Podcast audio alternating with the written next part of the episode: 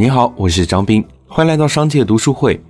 今天我想向你分享的这本书是《你当像鸟飞往你的山》。有一部大火的电视剧都挺好，塑造了很多话题人物，像是重男轻女、宠溺儿子、刻薄女儿的母亲，虚伪愚孝、死要面子的大儿子，啃老无能、有暴力倾向的二儿子，对父母看似冷漠却出钱出力最多的女儿苏明玉，懦弱温和却自私自利的父亲。每一个人似乎都能在这部剧中找到身边人或者自己的影子，而关于原生家庭的话题又一次引起热议。和另一部热播剧《欢乐颂》中的角色樊胜美类似，苏明玉的家庭环境就是她的一个软肋。无论他们走到多远，都有可能被家人再次拖进漩涡之中。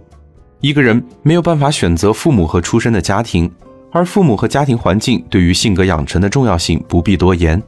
所以，如果原生家庭存在一定的缺陷，那莫过于被安排了困难模式，需要一路打怪升级，颇为艰辛。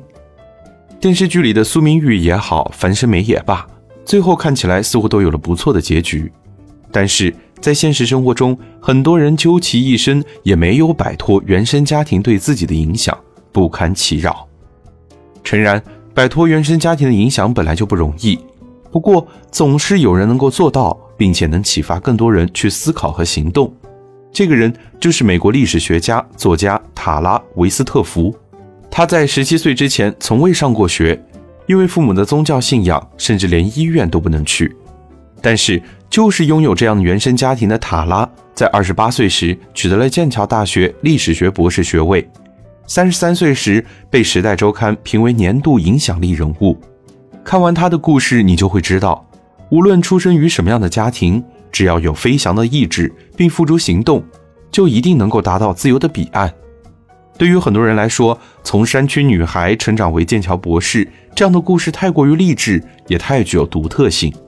可实际上，她的故事所映射的问题却是普遍的：一个女孩该如何追逐自我？一个女孩又该如何在追逐自我与承担家庭责任之间寻求平衡？阅读这本书，我们不难发现，塔拉给出的答案就是接受教育。这个接受教育不同于我们熟知的在学校的教育。塔拉所说的教育是一种自我突破，正是这种自我突破，让塔拉能够有勇气走出家庭，也拥有了完成自我学习的毅力。而在主动寻求教育的过程中，他不断打破父亲留给自己的枷锁，重新认识这个多彩的世界，让自己拥抱更多可能。而在这个色彩斑斓的世界之外，塔拉也要承受与家庭分裂的痛苦、困惑与彷徨。不过，塔拉对于自己的选择从未后悔。在他看来，家人之间可以有爱，但更重要的是去追求自我，是做自己，是向外而生。好了，今天的推荐就到这儿。如果你想收听更多内容，欢迎订阅。让我们在一年的时间里共读百本好书。我是张斌，我在商界读书会等你。